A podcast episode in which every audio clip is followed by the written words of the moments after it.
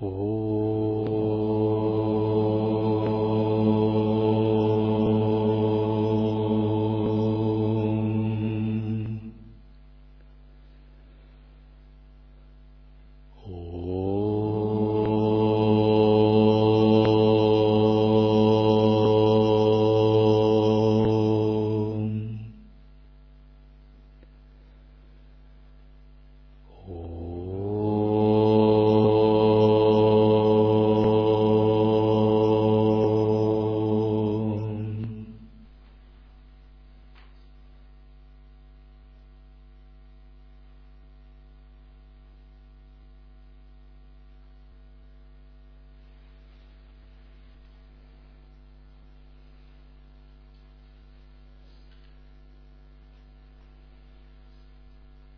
История Петрина.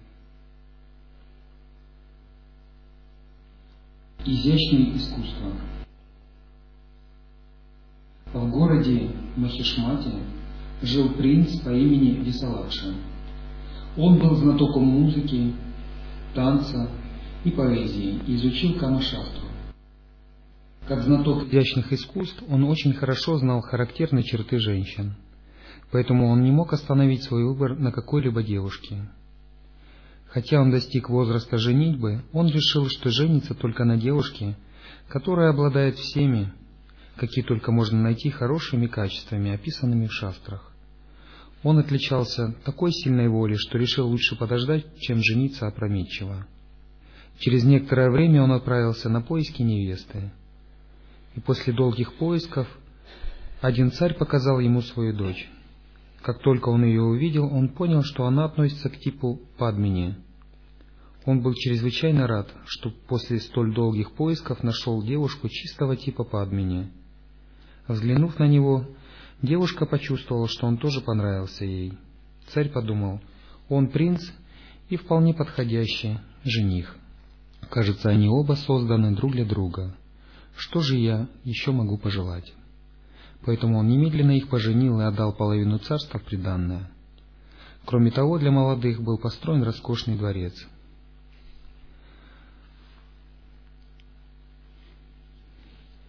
Висаладша был весьма искушен в Камашастре, и благодаря этому знанию он был в состоянии достигнуть вершин супружеского счастья.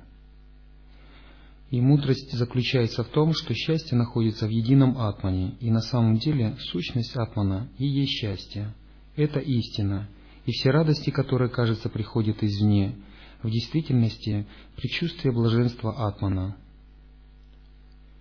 И этот молодой принц знал все изящные искусства. У него была самая лучшая жена, и она была ему по душе. Могущество, богатство, здоровье – все было у него. Не отказывая себе ни в чем, он в полном объеме наслаждался счастьем, которое Панишады называет человеческим – что же тут такого? Он никогда не лгал, никогда не жаждал собственности или жены другого человека, не скупился. Вначале существует так называемое человеческое счастье. Для того, чтобы серьезно встать на духовный путь, необходимо немного испытать этого человеческого счастья. Но поскольку если ты его вообще не испытал и не понял, у тебя недостаточно опыта, соответствия ты не поймешь его оборотную сторону. Ты можешь думать, о, вдруг там что-то такое.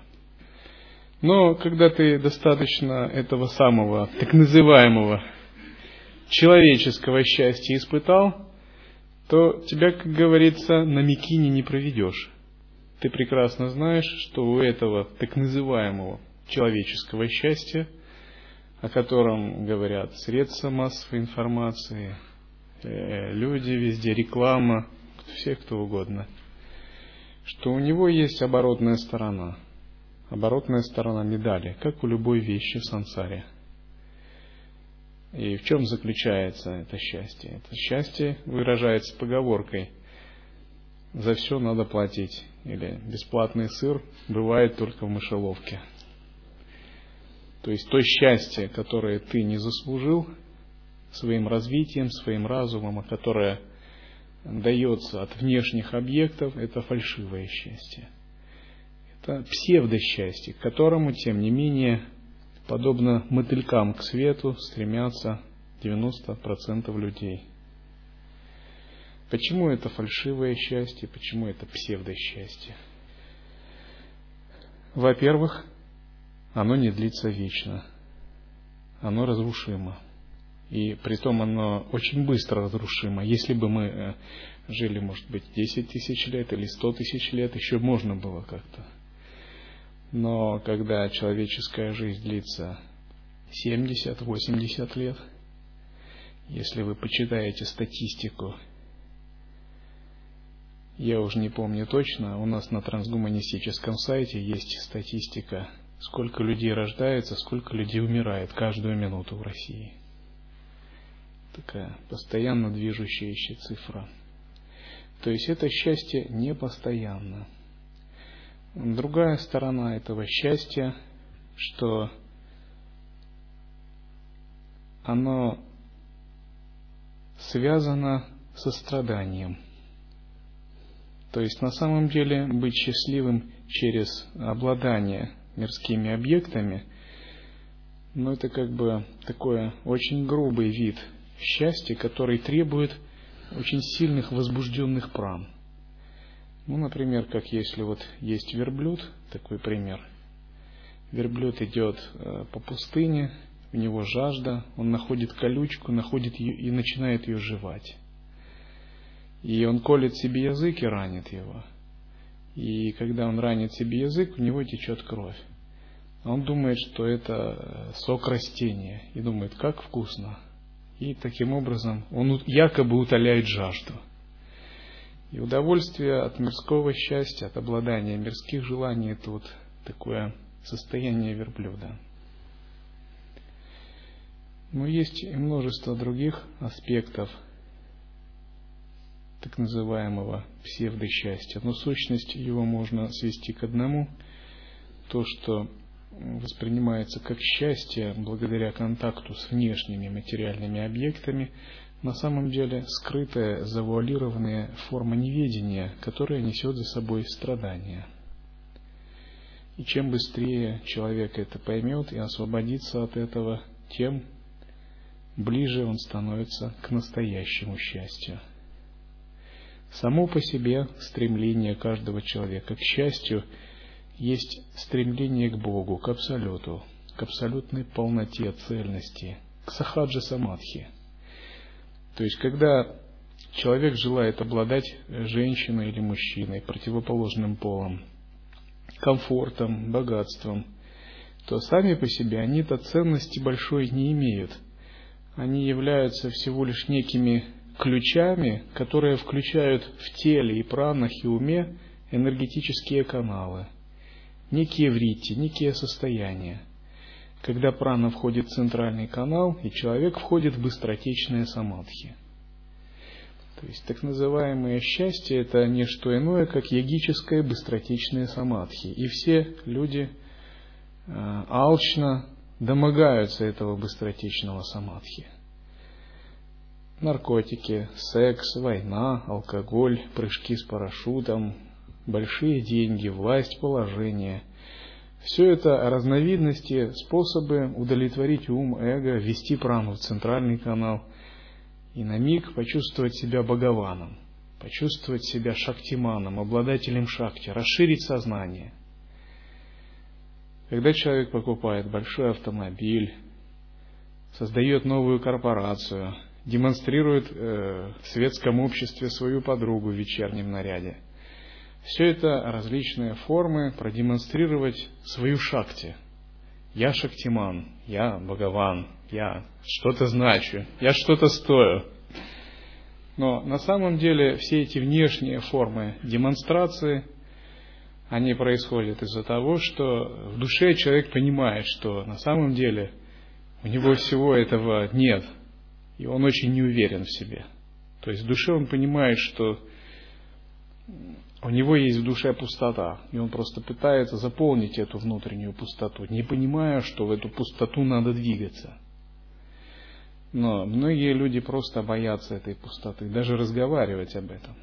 И это не секрет – когда вы даже пытаетесь поговорить с человеком о природе сознания, о его сознании, подсознании, он как-то сразу идет на попятную.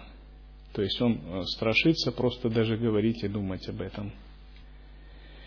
Не понимая, что именно анализ и раскрытие природы сознания есть ключ к необусловленному счастью, когда не надо демонстрировать никакие атрибуты, не надо ничем обладать, не надо стремиться к обладанию, не надо устанавливать а, различного рода зависимости, которые ведут к страданиям, когда можно черпать прямо из этого источника.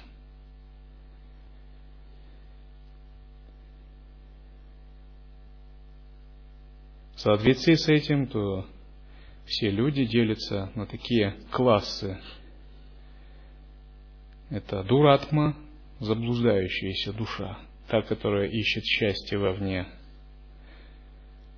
Садху, тот, кто ищет духовную реализацию – и Махатма или Дживан Мукты, те, кто освободился, те, кто полностью освободился от связанности а, с внешним материальным счастьем. Фактически а, весь так называемый материальный мир, расы, нации, политика, идеология, культурные родственные связи – развертывание коллективной истории, современная наука, культура, расовые, половые взаимоотношения и культура с этим связанная, деление по национальному признаку, этническая история – все это бесчисленные многообразные формы неведения. Поскольку если было бы жняна, знания истинной природы, все это бы самоосвободилось в естественном состоянии. Это способ игры вселенских энергий в непробужденном состоянии. Но когда наступает пробуждение, все это, естественно, исчезает.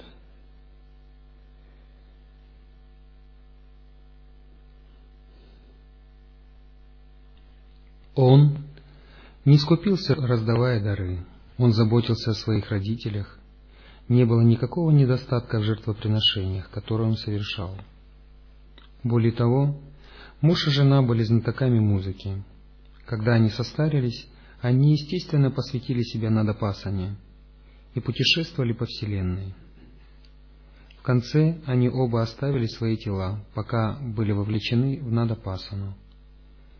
В результате как результат впечатлений, оставленных Ганхарва Видией, и силы благодетельных дел, совершенных ими, они родились как царь и царица Ганхарва Локи.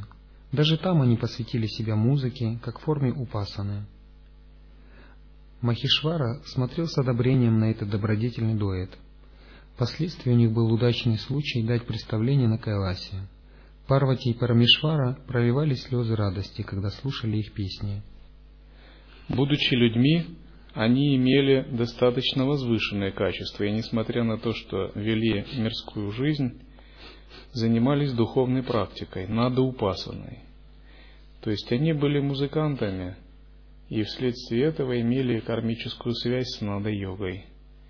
Все те наши качества и наши задатки, которые сейчас есть у нас, в будущем они разовьются еще больше – если кто-либо занимался музыкой, то в духовных мирах он будет творить целые мандалы, состоящие из звука.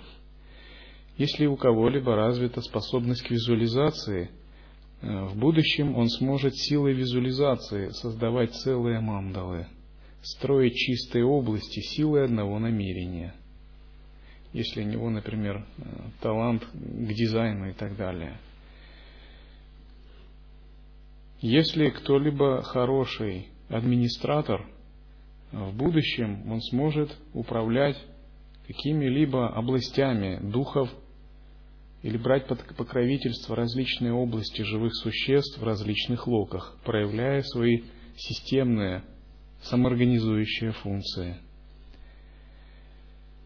Все те наши способности, которые сейчас у нас только в задатках – в будущем проявятся как магические силы.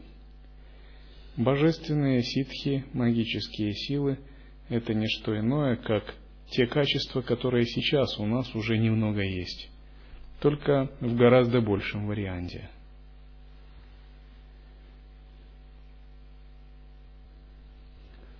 Парвати и Парамишвара проливали слезы радости, когда слушали их песни. Настолько эти песни были полны чувств. В знак высокой оценки Господь удовлетворил их просьбу поселиться в Сварге. Там они наслаждались счастьем, сколько желали. Кто же не пленится благородными качествами доброты, смирения и учением, которыми они обладают? Оба они стали очень дороги тебе, Индра. Милость Ишвары, так любезно дарованная им, была по-прежнему с ними. Однажды, собираясь посетить фестиваль в Брахмалоке, ты взял их с собой и договорился о музыкальном концерте там. В высших измерениях тоже кипит жизнь. Там происходят диспуты святых философов, происходят представления гандхарвов, актеров и так далее. То есть духовный мир или духовные локи также наполнены различными существами разного духовного уровня. Каждый занимает именно то место, которое соответствует ему положению. Разумеется, все эти существа еще не просветлены, или они просветлены только наполовину. Мы говорили о двух типах божественных существ.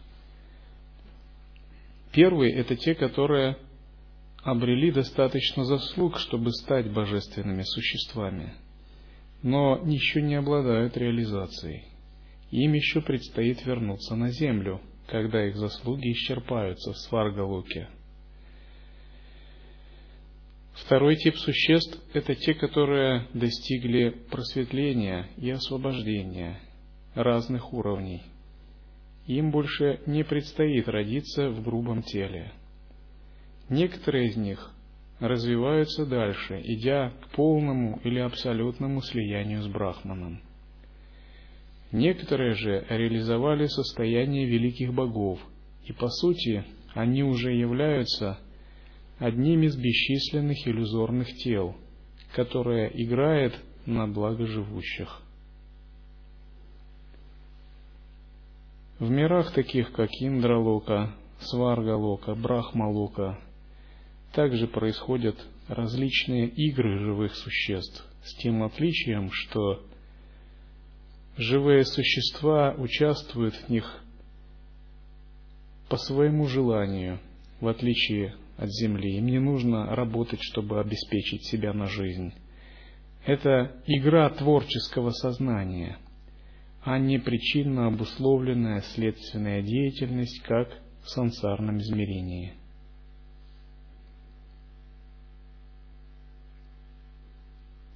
Разница между первой категорией богов и второй такова.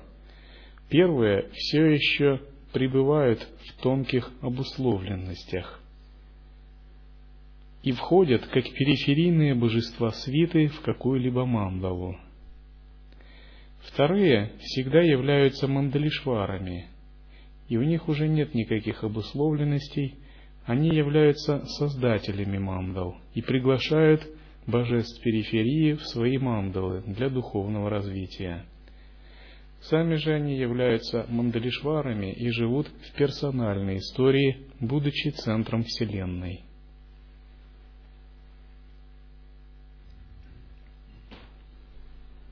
Однажды, собираясь посетить фестиваль в Брахмалоке, ты взял их с собой и договорился о музыкальном концерте там. Ты хотел, чтобы увеличилась слава и престиж сварги. Их музыка в тот день достигла новых высот, и удовольствие и радость присутствующих были безграничны. Брахма был настолько наполнен радостью, что даровал им благо, сказав, «Ты достиг неоспоримого мастерства через Надапасану. Теперь оставайся здесь со мной и узнай истину о Парабрахме. Я благословляя тебя пребыванием в Сатьялоке. А позднее Брахма сам обучил его принципу Парабрахмана, который есть сущность сад Читананды. Индра. Теперь ты видишь, как эта чита достигла освобождения через Кама-шастру и изящное искусство. В этой истории также показаны добродетель, истина и непричинение вреда, как основа благой жизни.